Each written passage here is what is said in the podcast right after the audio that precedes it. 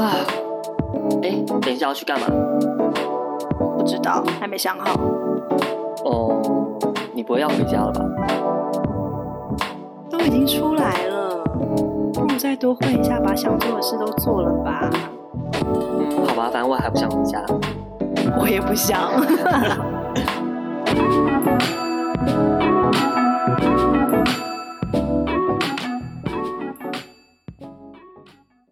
OK，这一集来你开场。好，是认真要开场吗？哦、oh, shit！好，我们这一集要聊，别跳过我。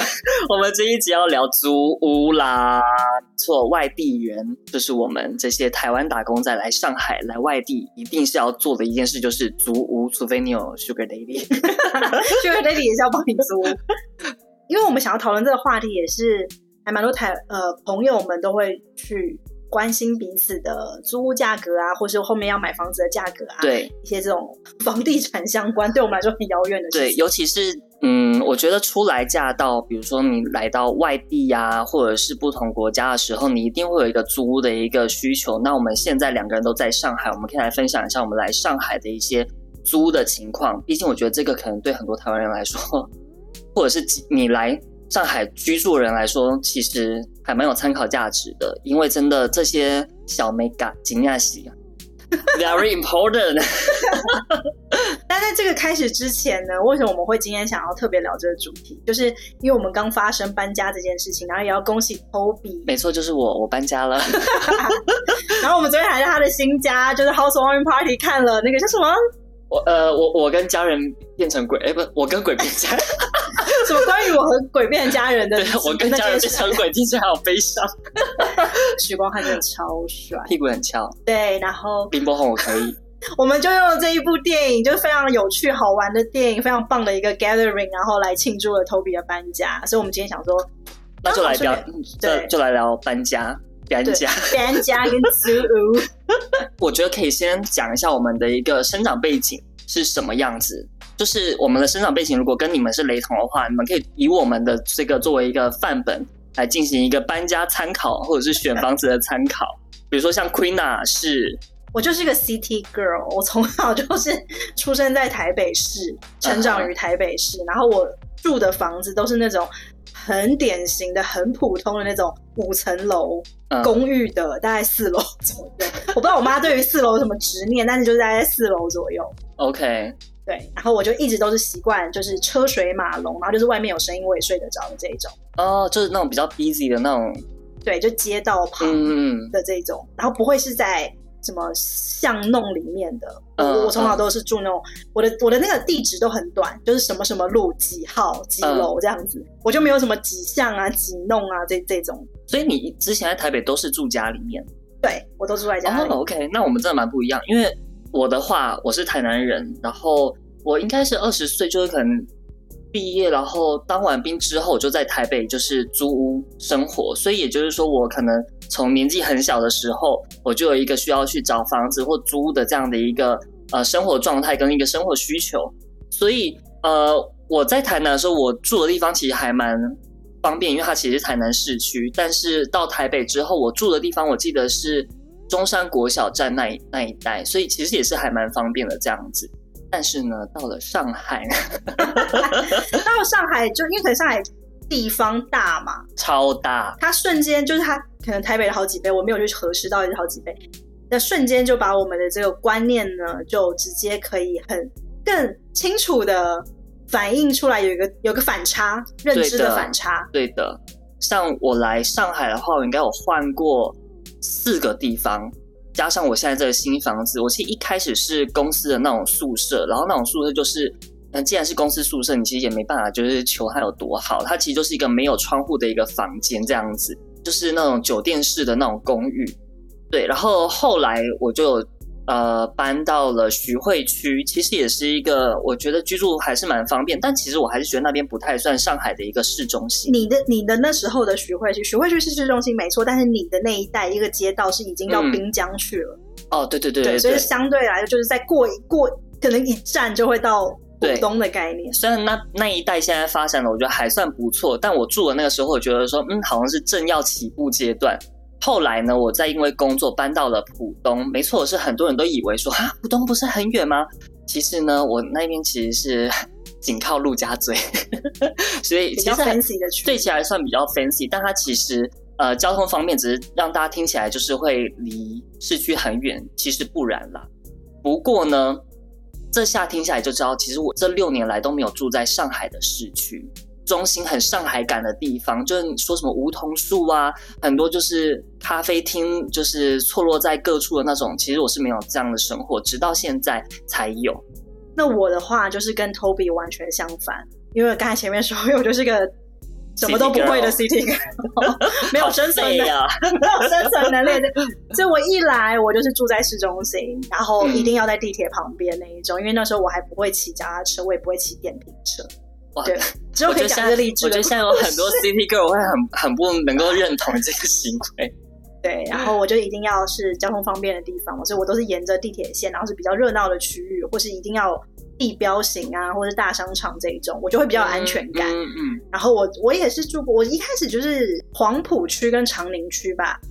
嗯，就是我的两个最爱。我后来搬了三个家，我都是我大概都是沿着沿着在这两个区之内徘徊，甚至我自己的公司也都是一直都在黄埔区。哦，对对对对，你的工作跟你住的地方其实都还算是蛮近的一个，对，都还算是同一个区块的地方。是的，然后黄浦区这边的话，就是刚才 Toby 有讲到的一些像呃法租界有那种梧桐树，就大家可能听。嗯人家在说上海 fancy life 的时候，比较能够想象的那些地方，对，呃，就是老洋房啊，然后一些比较古色古香、很值得拍照打卡的一些、嗯，就是有一些历史建筑，对，优秀历史建筑，对对对对，我我就是一直都在围绕在这些区，然后我对这些区也非常非常的熟悉，然后我有一些比我更废的朋友，也只住在这些区域，然后还有静安。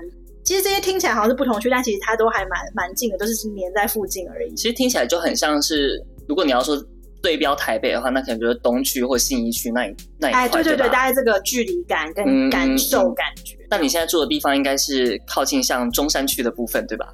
我自己把它是认为士林，我还是觉得我很喜欢它，因为它交通很方便，然后它可以到所有就是。就是我平常有在运动的那种百货公司啊、商场都很近，在、嗯、一站啊、两站这种，嗯，然后走路也可以到得了这种。然后帮助就是各位就是如果居住台北的朋友的话，更好了解 Toby 之前住在哪一个地方。你可以说应该算是新庄，然后跟南港展览馆那一带，就是这两两、欸、个区块。南港展览馆还可以的哦。啊，我住的地方有这么这么偏吗？我觉得你应该是比较偏向到闵行，是不是有点中立的感觉？闵行其实。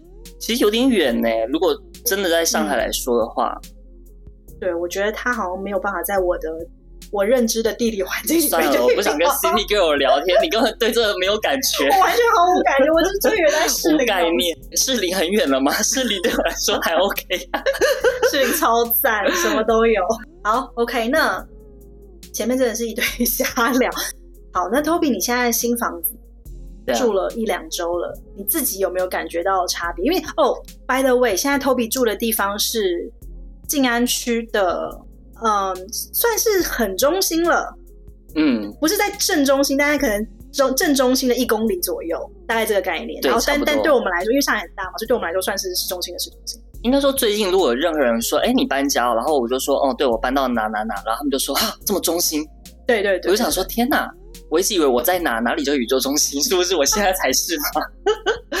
对，但我必须说，因为之前呃，我上一个住的地方是在浦东嘛，即便那边还算是一个蛮新颖的一个地方，我觉得浦东像我，我突然想到了，浦东就像林口的感觉。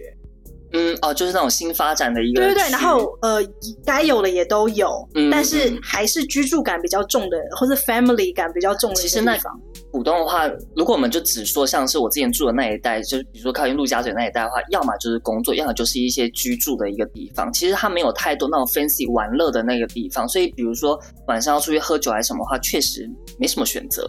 夜生活有没有夜生活？夜生活比较没有选择。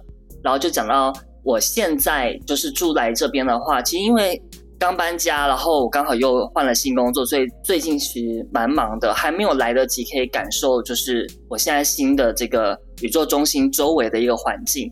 但我必须说，我每天上下班可能骑脚踏车，然后路过的很多，比如说街道或店面，我都突然觉得说，哇，原来以前我逛街的地方就在我现在住的地方这么近，觉得哇，好方便，然后就是好有上海氛围感，突然觉得我好像才真正来到上海居住一样。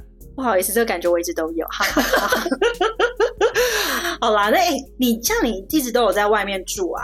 嗯。然后我个人在外面住的习惯，只有在英国念书的时候跟在上海的，但在台北我都是在家里面。对，所以其实你的租房经验很超级丰富。哦，对，有台北，然后有上海，嗯，也就这两个了。对，我想听起来好像也还好，没有啦，就时间比较长。哎，你应该年轻的时候，在我们很没有钱的时候，应该还是跟人家分呃分租，对不对？那叫室友，室友。呃。对，其实是哦，但我跟你说，就是室友的话，对，像我之前就是，呃，有室友的时候啊，就是跟认识的朋友一起，我不是住那一种就是 share apartment，就是其他人就是不认识的那种状态，所以我觉得，呃，住起来的话，就磨合的内容，我觉得可能会少一点，因为毕竟也比较熟识嘛。但是我觉得自己住。其实我更自在一点，因为说实话，如果你跟别人住的话，即便是朋友，你可能要住一起之后，发现说有很多生活习惯不同，尤其你又在就是异地，那你更不熟悉这个地方，然后你要跟就是原本熟悉的朋友一起来一段不熟悉的生活，那就是又一个挑战。所以我还是觉得自己一个人住会更舒服。那你自己是都自己住吗？因为我记得你好像以前有有室友吗？我我刚才有回顾了一下我整个租屋过程，我发现我就是一个不断在就是不同阶段突破，不同阶段然后打怪的一个过程。嗯、我一开始我第一次自己住是在英国的时候，嗯，就是读书嘛，所以就可能那时候是住 share apartment，、嗯、然后所以是有叫什么 apartment 之友，就是那种大家不同的独立小房间，嗯，然后 share 那个公共区域，对，公共区域还有厕所、厕所啊，对对对，然后阳台这种，哇。对，就是那时候，现在想想就觉得很不可思议。像我这么古谋的人，对，哎、欸，对，因为其实我之前我之前还是跟朋友一起住，所以至少能当朋友的话，臭味相投嘛，所以喜欢的东西可能都差不多，吃的或者是沐浴的一些东西，还可以一起玩。像我就没有这个经验。对，而且你要跟其他人用那些私领域，对，我也不知道我自己怎么走过来。我现在就是因为为了讨论这个话题，不是我就是自己去回顾一下嘛？对，那感觉如何？来，我们现在请。但那个有点早了，因为那时候还是学生，就真的也没有、嗯、选择也不多啊。穷住，穷住。对，然后但是我那时候一一来，我不是来上海嘛，然后上上集有讲过，就是一开始是住，就是住那个我我我老板他家嘛，然后后来我不是找到一个新房子，对，我签了，我只我只住了一年，让鬼听到都生气的房子，没错，我只住了一年那个房，然后那个房子就是跟三个法国人一起住的。哦，然后是完全不认识的，哎，所以其实我住的都是跟不认识的人住，哎，对，然后你都是跟朋友，对。然后我跟那三个法国人住的感受就是，因为大家大家的普遍的刻板印象里，可能觉得，哎，就是西方人跟东方人，我们的卫生习惯啊，一些吃东西也会比较不一样。吃东西我是没什么问题吧？对，我我我，因为我们口味其实还蛮多元。对，然后。但是就是在居住习惯上，有一次我一定要说，有个男的，嗯、然后哦是一个女生跟两呃一个男生跟两个女生哦，那个男的这也太混杂了吧？那男的跟我很好，有一天我真的后来我就是再也不想要看到他，就是我我可能我反应有点过激了，就是有一天早上，因为我们等于说四个人他到底做了什么？我们四个人里面有三个是要起床上班的，就是那种九点要出门上班的，包括我，还有包括这个男的。然后有一次，我就在他后面去洗澡，去用那个浴室。我跟你讲，我们四个人共用一个浴室，Can you believe it？、Oh, 很可怕。天哪！现在想想就觉得好可怕。对啊。然后，可是那时候觉得很好玩，因为就是年纪也差不多。好个屁！那时候真的没有想很多。然后那次我就是跟在他后面去用厕所。嗯。结果我一打开马桶，里面是一条巨石，它是。可能是冲不掉啊，我觉得有可能。但当下我想的是，干嘛不冲马桶啊？这很没品哎、欸！你有帮他冲吗？那把它冲掉啊！有下去是不是？有下去，它也不是那种垂直的那种，很像鱼标那种。它不是，它就是一只大石。如果听众现在正在吃饭，我们很抱歉。Anyway。然后我后来就是有一点点不想跟他讲话，就是想他就，然后那个男生长得还蛮帅的，我觉得他是一个好小伙儿，就是 good lad，但是帅小伙但有一条大屎，然后觉得很，那就觉得很烦，所以你之前跟法国大使有住在一起过。大使馆，我觉得大使馆，大使馆那种听起来，然后台北西门町一些就是恶搞的那种餐厅，红楼旁边的那种餐厅，像那个马桶主题餐厅可以叫大使馆吧？大使馆我觉得可以。现在还有人知道有马桶主题的餐厅变锁，有人记得变锁在西门町。Anyway，好的，反正我曾经住过大使馆，跟法国大使在住在，然后后来我们就后来也分道扬镳啦，就是因为后来。嗯因为我赚了钱，所以我就决定要 自己住。对，其实，在上海租房钱真的很重要，因为上海的房子哦，金价是就贵就贵。对，这个也大家还蛮爱问我这个问题。哎、嗯，我可以给大家一个概念，呃，像我家，呃，我算是住在士林嘛，然后在长宁区那边，我的房，呃，我大概五十平方米。哎，这个平方米的概念是，呃，大陆都会说平方米。然后大概就是平方米乘以零点三，就是我们台湾的坪数，所以它两个数字是有差别的。哦、嗯 oh,，OK。然后像我现在是五十平方米，然后就是一个卧室、一个厕所、一个客厅，都是完整的哦。对，你的那个房子还蛮方正的，其实还蛮台湾人审美的那种房子。对，方正格局，然后有一个阳台，很大的阳台，我可以在那边做瑜伽、做运动那种。就这样子，五十平方米，这个很正常，一个人住刚刚好这种，然后乘以零点三嘛，所以大概是十五平左右。嗯，然后十五平的话，我现在大概是八千元人民币。嗯嗯嗯，八千。我这边的话，我现在就三万三万三左右，三万四。哦，差不多，差不多。然后因为我在台北没有住过房子，所以我毫无概念台北的房价。台北房价其实我觉得落差跳的也蛮大的，但在上海其实因为可能有很多租房平台。所以它价格会控制还算蛮平均的这样子，像我现在住在这边是静安嘛，然后它是一个百年建筑，哦，是个老洋房，对，它一九零一年建的。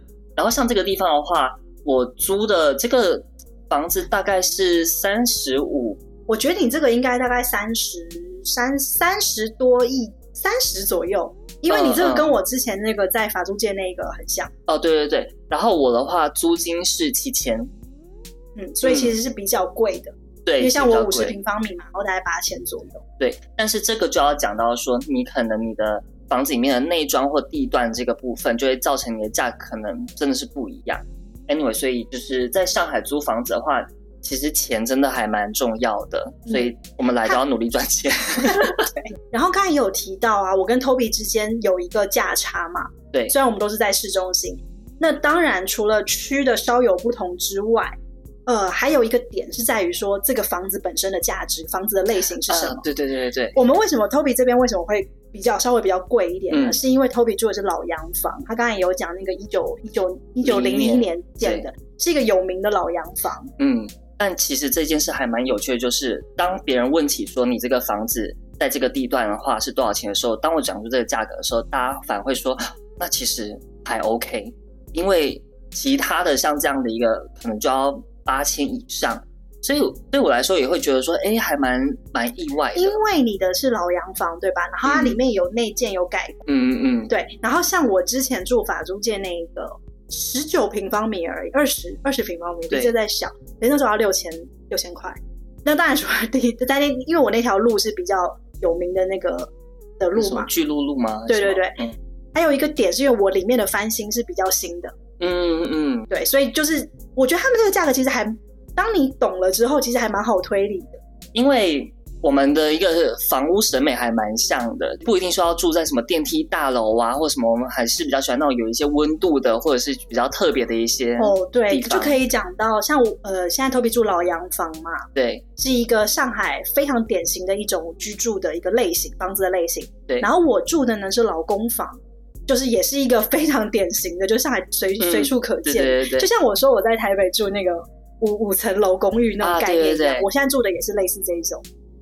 然后大概最高就六楼，嗯，然后是走楼梯的。其实很多我听到好多台湾人来上海之后，他们租房子有一个要求，就是说希望是电梯房，然后就要很新很新什么，然后就会说啊好贵好贵。我想说啊，你要求这么多，当然会是很贵很贵啊。嗯、就每个人习惯不一样，像我刚才说前面两个蓝房公房，另外还有一个就是电梯大楼嘛，就是比较新的小区，嗯、社区是可能有好几栋楼，什么一号楼、二号楼、三号楼就一堆。其实它很那种电梯房，有时候很像香港的那一种，就是就是电梯大厦。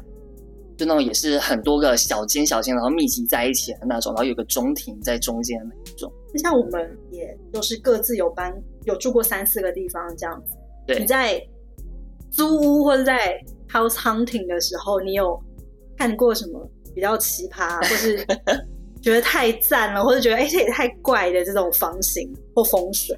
毕竟我们台湾人。其实怪房子非常多，就是有那种。你不知道这个格局怎么想，比如说冰箱放没有放在厨房，放在阳台的那种，然后就想说，哇，你你厨房跟那个冰箱离了一个房间之远那种，就觉得格局的规划方式非常奇怪。嗯，其实我觉得很多是硬装上面你是没办法改动的，像这种房子的话，我觉得大家去看房子的时候，就是不能改的地方，你觉得不行就不要住，因为很多事情是无法强求的。但是比如说呃墙墙面你觉得哦颜色不好看，或者是有一些。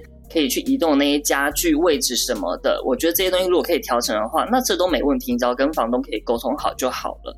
但我必须要说，好的房子很难找到，然后跟你臭味相投的房子，为什么叫臭味？香味相投的房子也真的是非常难找，而且你可能看上这一间，你就要马上就是下好离手。对，在上海有个很奇怪的一个点，就是我以前也没有遇过这种事情，就是。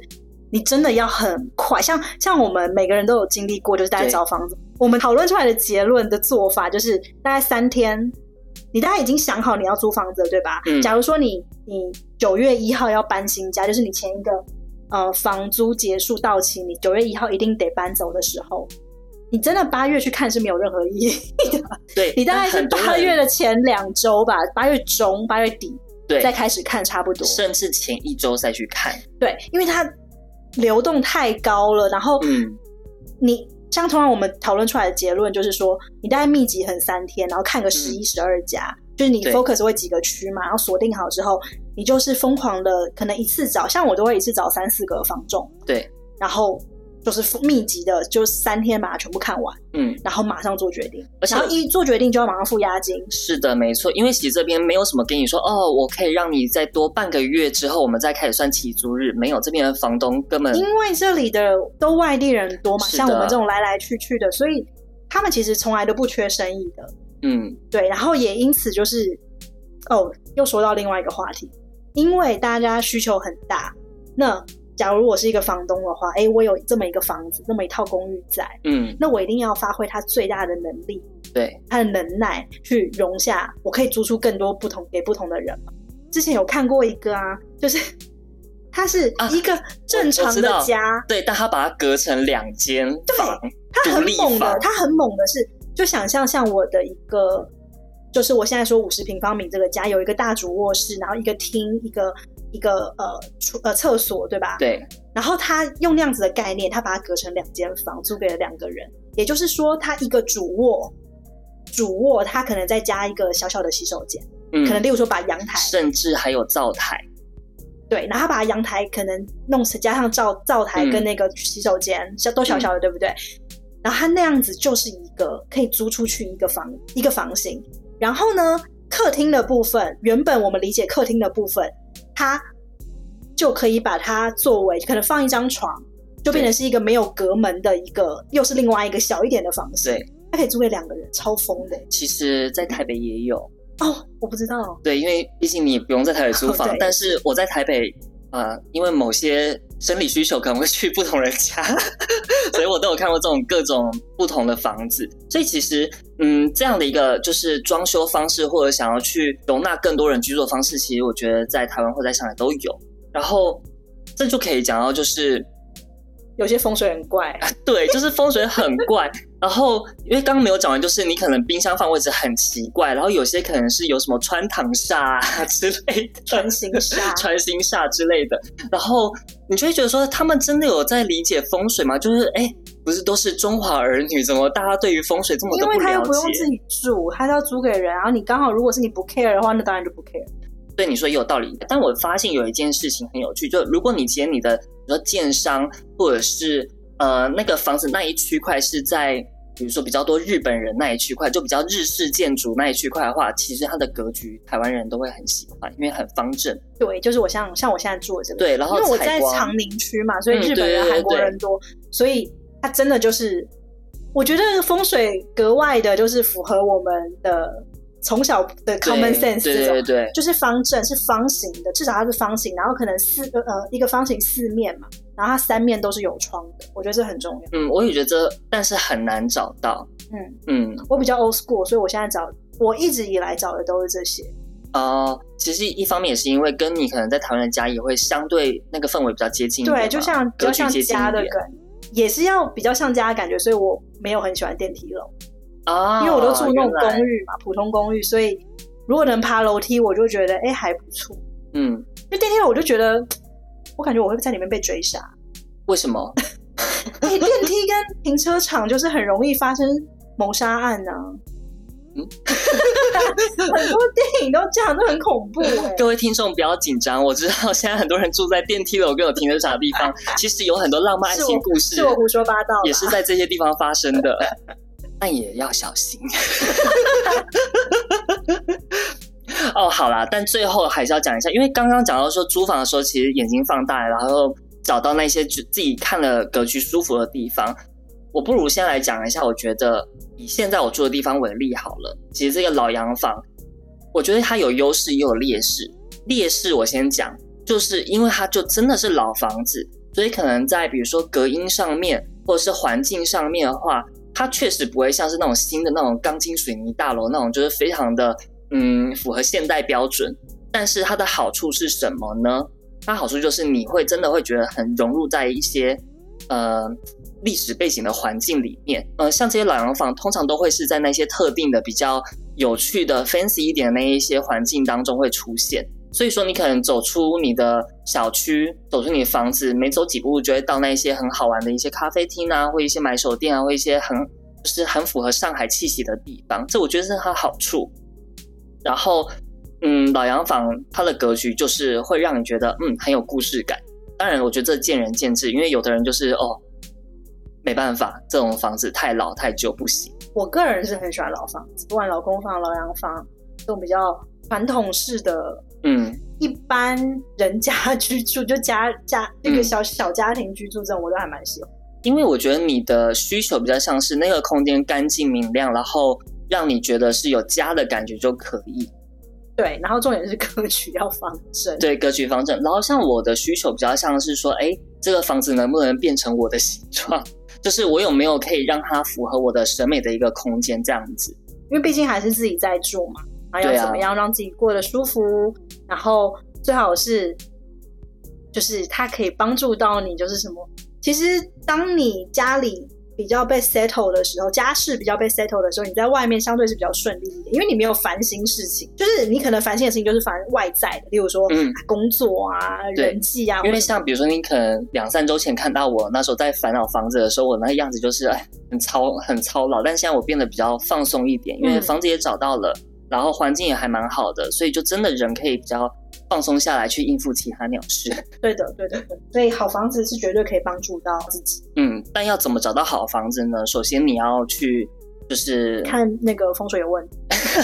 不是，你在上海 要找到好房子的话，就像刚刚 Queena 说，你要一次有找到很多个房仲，然后密集的帮你去找，这样你才能找到。而且跟房仲沟通，你真的要把你的需求讲得很清楚，要非常的清楚。如果有 reference 的话，给他也最好。因为这些硬性需求可以让他帮你很快速的筛选，然后你看到好的、喜欢的就要下好离手。像我现在住的这个地方，我其实看到他呃的照片，然后再到这个房子就走了一遭之后，决定要住下它，只有三十分钟，我就决定了。